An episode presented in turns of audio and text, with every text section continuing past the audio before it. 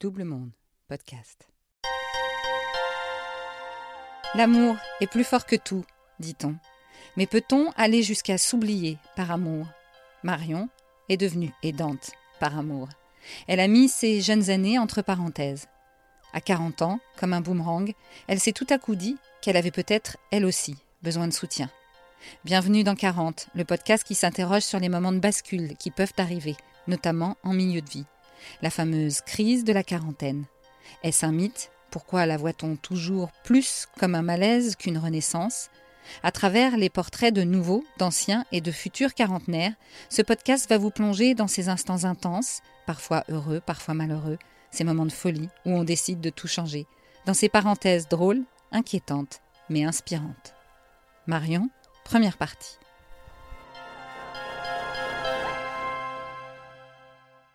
Je m'appelle Marion, j'ai 45 ans et euh, depuis toute petite, j'ai toujours voulu aider, porter, sauver les gens.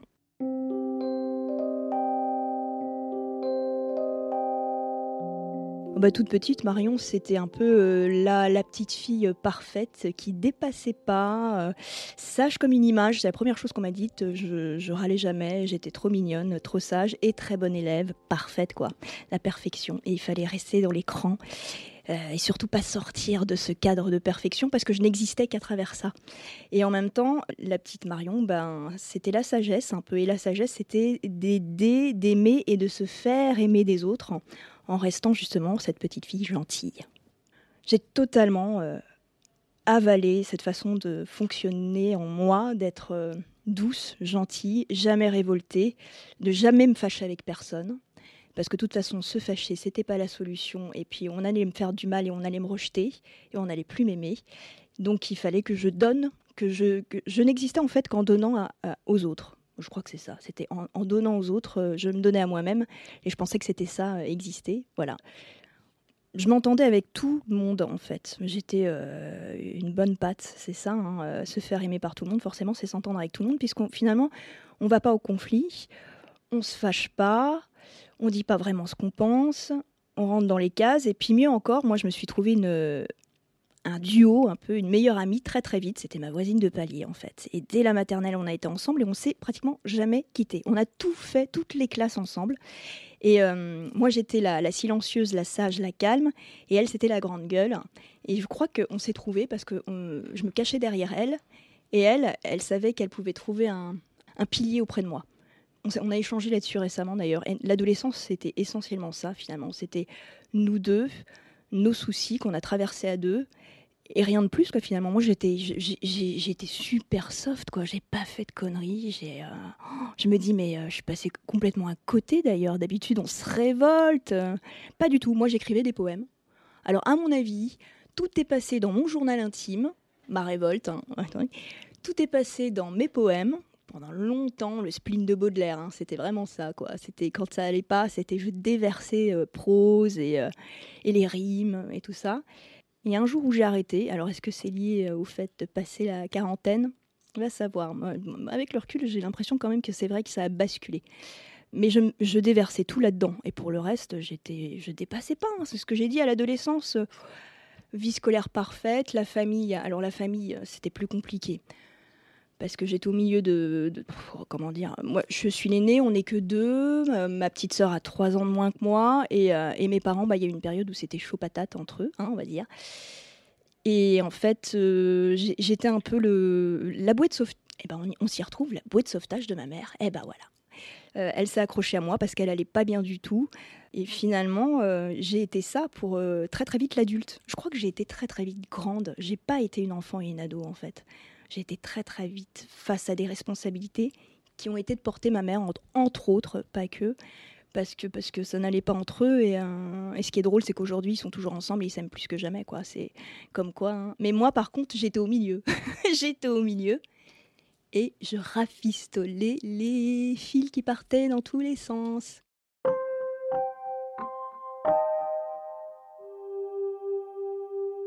Tout ce que je raconte là, je l'ai mis à plat bien plus tard. Ben, le, moment où j'ai commencé à réfléchir sur moi-même et pourquoi j'en étais là, pourquoi j'en étais arrivée à être ce que je suis, et notamment euh, à avoir euh, épousé un homme euh, malade, malade dès le départ. Moi, je le savais. Mais je crois que j'avais pas totalement euh, pris conscience euh, de ce dans quoi je me lançais, euh, puisque Lionel, je l'ai rencontré, j'avais 26 ans, et lui, il en avait 7 de plus que moi. Bel homme, séducteur, le tombeur de ses dames, enfin le collectionneur un peu, franchement, c'était Casanova. Hein.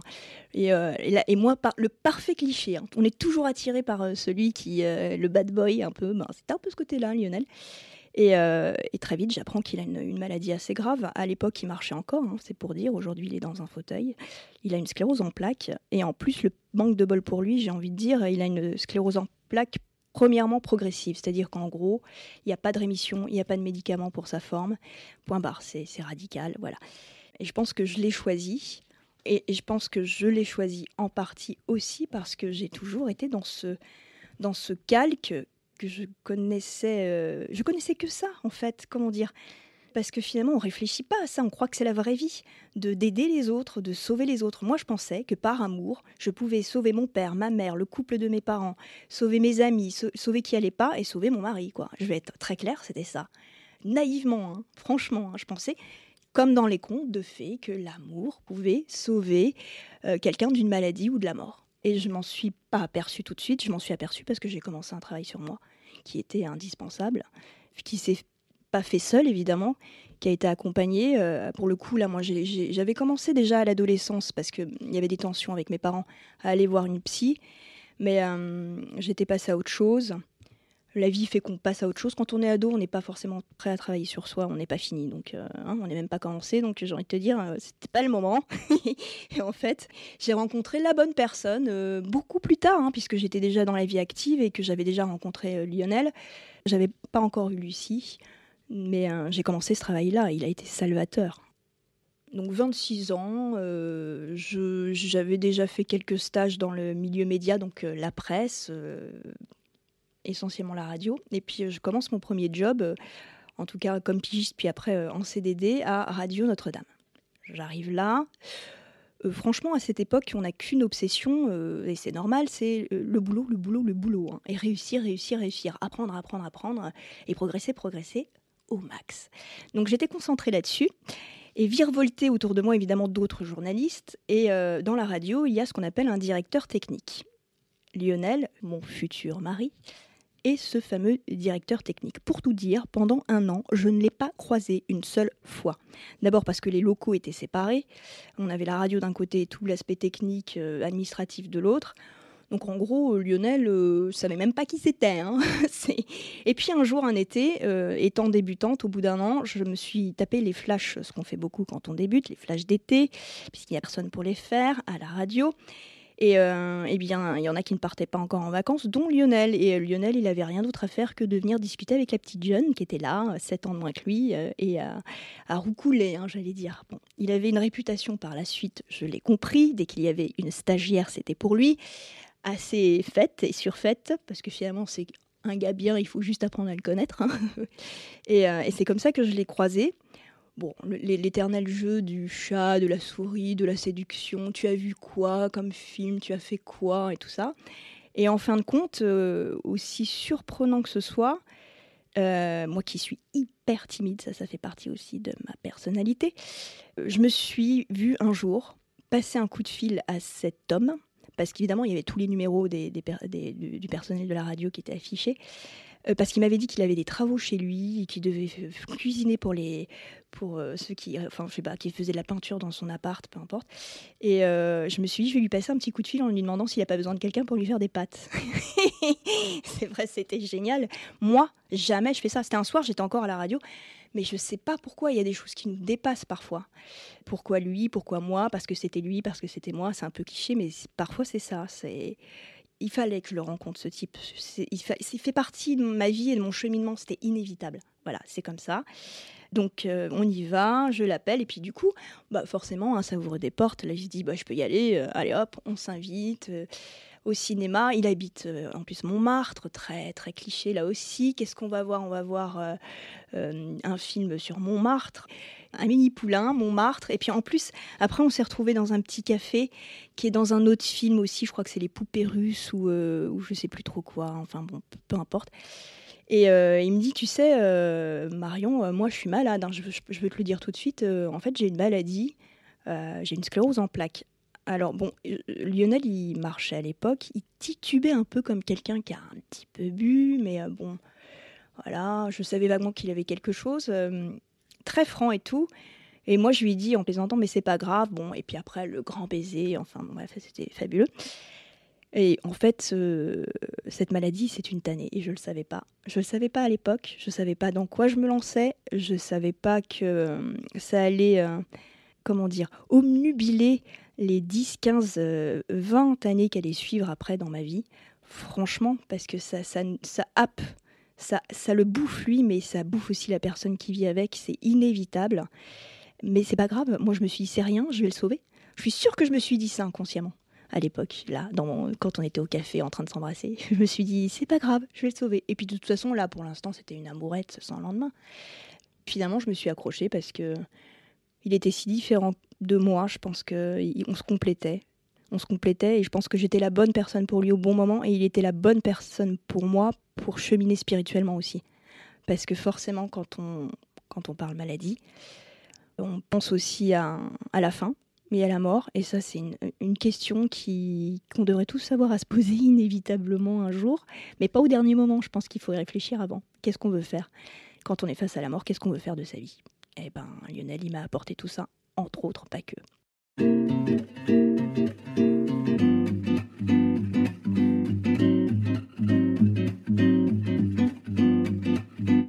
En fait, euh, on s'est très vite installé ensemble. Euh, dans, alors là, pour le coup, donc il, habitait pas loin de Montmartre, dans le 18e. Il était à Château Rouge. Euh, quartier assez agité, animé, hein, je m'en souviendrai encore.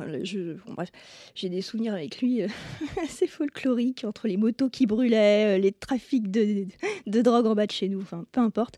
Mais je m'installe très vite chez lui parce que finalement, je me sens prête.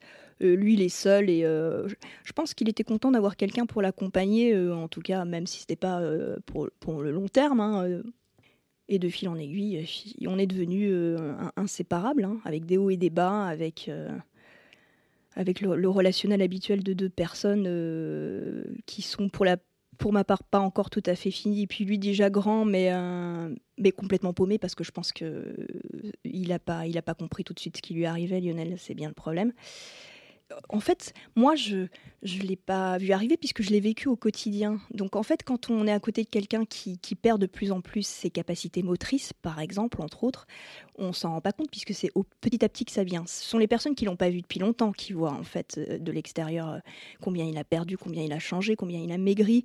Euh, tiens, il marche plus. Je, je pense qu'à partir du moment où on a été ensemble, on a été ensemble en 2001. On s'est mariés en 2007. En 2007, à notre mariage, il marchait encore avec une canne. Je pense que ça s'est vraiment accéléré à, partir des années qui ont suivi, en fait, à partir de ce moment-là, 2007-2008, où là, il est passé au déambulateur. Euh, et même parfois, il s'asseyait sur son déambulateur parce que c'est à roue, donc il pouvait aussi pousser sur ses jambes et rouler. Et puis, euh, il est passé petit à petit euh, dans, dans, son fauteuil roulant, alors manuel à la maison, où il se débrouille. Et puis après, le, fauteuil électrique euh, à l'extérieur euh, pour pouvoir continuer à vivre tout seul. C'est venu petit à petit tout ça. Il la maladie, c'est pas que le physique aussi. Je pense que ça l'atteint aussi mentalement. Et c'est là que c'est plus compliqué parfois parce que parce qu'il comprend pas, parce qu'il se renferme, parce que ça coupe les émotions, parce que je me demande si c'est pas ça le plus dur à vivre en fait. C'est, euh, on s'en prend plein, plein la tronche en, disant qu'il est agressif, mais c'est parce qu'il a peur. Et euh, tout ça, je le comprenais pas non plus. C'est grâce au travail sur moi-même que j'ai appris à comprendre que c'était à pas prendre les choses pour moi c'est pas moi qui suis en cause quand ça va pas, c'est la personne qui en fait elle ne va pas. Mais tout ça, ça a été progressif. J'ai pas tout pris d'un coup, quoi. Hein. Franchement, euh, ça a été lentement, lentement. Et après, bien sûr, il y a eu des épisodes qui ont fait plus ou moins peur quand il s'est retrouvé. Euh, où il s'est retrouvé euh, aux urgences parce que parce qu'il saignait, il y avait un problème urinaire. Là, on, commence à avoir peur en fait, parce que ça, ça, ça prend sens quand on se retrouve dans, dans le milieu hospitalier. Et puis quand je l'ai accompagné aussi, une fois voir le professeur qui le suit, que je lui ai posé plein de questions, que je voyais bien que le professeur voulait pas répondre. C'est-à-dire, en gros, je voulais savoir ce qui pouvait. Hein, il avait déjà perdu ses jambes, je voulais savoir ce qui pouvait arriver par la suite. Est-ce qu'il pouvait perdre l'usage de ses mains? Est-ce qu'il pouvait euh, avoir du mal à déglutir, s'étouffer Enfin, j'avais des questions très cash, moi. Hein, je, je, voulais comprendre est-ce qu'il pouvait faire un AVC c'était oui, mais, mais, oui, mais non, mais on, ils peuvent pas répondre parce que tout est possible, effectivement. Au bout d'un moment, sur cette maladie-là, oui, tout est possible. Bien sûr que Lionel, il peut, euh, il peut avoir du mal à déglutir et un jour euh, avoir un accident avec euh, une fausse route. Il peut faire un AVC puisqu'il nous a bien fait une, une crise d'épilepsie en pleine nuit. Je pense que là, pour le coup, cet épisode-là, il a été central. S'il y a eu un point de basculement, c'est bien celui-là. Ouais, c'est ça. C'est venu petit à petit avec des, épisodes un peu frappants et en train de me dire mais non, mais en fait euh, c'est de pire en pire. Comment je vais faire? Qu'est-ce que je vais devenir moi? Parce que je, ne suis que ça. Je ne suis que celle qui est qui vit à travers ce que j'ai donné à Lionel et le fait qu'il puisse vivre le plus longtemps possible. Oui, je suis ce qu'on dit euh, une aidante, effectivement, c'est ça. Et quelque part, je, je me sacrifie et je n'existe qu'à travers ça. Euh, ça, ça happe tout mon temps de me dire est-ce qu'il va bien aller, est-ce qu'il va pas tomber, euh, est-ce qu'il va pas se cogner, est-ce que c'est quelque chose qui est devenu même obsessionnel à un moment de ma vie. Et, ça fait peur hein, parce que c'est pas ça la vie, euh, c'est pas ça s'aimer, c'est pas ça aimer l'autre. Hein. donc c'est quelque chose de très intense. Après, moi je l'ai vécu comme ça, d'autres certainement ont eu plus de maturité avant pour le vivre autrement, mais moi j'étais pas, j'étais pas prête encore, j'avais pas j'avais pas passé le, bon cap, j'avais pas eu cette étincelle euh, pour savoir comment me placer, me positionner par rapport à la maladie, par rapport à Lionel, par rapport à ma fille, par rapport à moi.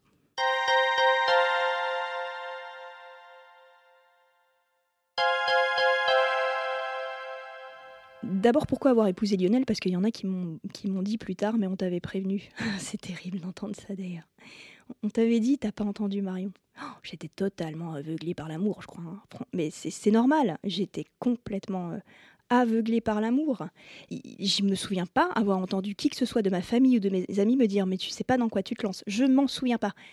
Mais parce que je devais le vivre, encore une fois. On me fera pas changer d'avis là-dessus. Euh, j'aurais peut-être fait certaines choses autrement, mais je regrette en aucun cas, et je tiens à le dire tout de suite, d'avoir euh, épousé quelqu'un qui, a une maladie très grave, dégénérescente. Quoi. Je ne regrette pas. Après, pourquoi avoir fait un enfant? Parce que euh, moi, je ne conçois pas la, vie de couple sans, la vie de famille. Et la famille, c'est aussi perpétuer la vie. C'est peut-être une manière aussi de perpétuer Lionel, hein, je ne le cache pas, hein, sans doute, en fait. Lucie, c'est une manière d'avoir une trace et de moi, égoïstement, et de Lionel aussi, euh, et de lui donner une chance de laisser une trace de lui aussi, parce que parce qu'en fait, j'ai appris plus tard aussi par euh, ma belle-sœur que Lionel, quand il n'était pas encore malade, il disait, il disait jeune qu'il voulait avoir quatre enfants, euh, une vraie famille, chose qu'il m'avait jamais dite à moi directement. Donc j'espère avoir réalisé un peu son rêve. Et effectivement, ça, ça a été un parcours du combattant aussi, d'avoir Lucie, parce que avec la maladie, ça peut pas se faire naturellement. Donc euh, ça veut dire lui de son côté aller donner son sperme, moi de mon côté faire une stimulation ovarienne, faire appel à une procréation médicalement assistée comme on dit, la PMA. Ça a été compliqué ça aussi. Mais pourquoi faire un enfant? Euh, Moi je pense que j'ai répondu. Parce que parce que c'était c'est perpétuer la vie et on a tous le droit de perpétuer la vie. Euh, point barre. 2015, c'est l'attentat de Charlie Hebdo. Et honnêtement, je me souviens encore de cette soirée où il y a eu cette grande manifestation à Place de la République. Et ce soir-là, dans la nuit, Lionel, il a fait une, crise d'épilepsie. Alors moi, j'avais jamais vu de crise d'épilepsie de ma vie. J'ai cru qu'il mourait. Je le dis franchement. Euh, d'abord, il dormait, il avait les yeux fermés, il bavait, il, il allaitait. J'ai essayé de lui dire respire, respire, Lionel, je suis là je me suis mise à prier bêtement parce que je, me suis dit c'est ces derniers instants. Je sais pas, je savais pas ce qui se passait. Hein. Euh, il ouvrait pas les yeux. Et euh, Lucie avait trois ans en plus. Je pense que la gamine, euh, elle était derrière la porte parce qu'elle a dû entendre. Je n'ose même pas imaginer ce qu'elle a vécu, mais je l'ai fait aider plus tard, comme je me suis fait aider. C'était indispensable. Et là, il y a eu un basculement. Là, on a atteint l'apothéose quand même parce que je me suis dit quelle peur, quelle j'ai eu tellement peur, j'ai eu la peur de ma vie. Et c'est une peur où on n'est même plus ancré, on n'est même plus là, quoi. À partir de ce moment-là, en plus, j'ai commencé, moi, à avoir des problèmes de santé. C'est-à-dire que j'ai commencé à avoir mal au bide tout le temps. Alors, j'étais déjà sujette à la colopathie, c'est très, très lié tout ce qui est angoisse et stress. Mais j'ai commencé à avoir une gastrite. Et d'ailleurs, j'ai une gastrite permanente. Euh, voilà, c'est comme ça. Euh, je pense que c'est le stress, c'est l'angoisse, c'est tout ça. Et ce jour-là, bah, tout a basculé parce que moi, je ne peux pas devenir malade à mon tour. c'est pas possible ma santé, elle compte autant que celle de Lionel. Et je dois me protéger. Et je dois protéger mon enfant. Et je dois protéger Lionel. Et puis j'avais tellement peur que la peur, bah, ça engendre la violence et la colère et que je ne me reconnaissais plus. C'est vrai que je m'énervais facilement, euh, je pouvais euh, hurler, je pouvais être très fatiguée, euh, je pouvais... c'est pas moi ça, enfin c'est pas ce que je voulais être. Donc ça a basculé à ce moment-là. À suivre.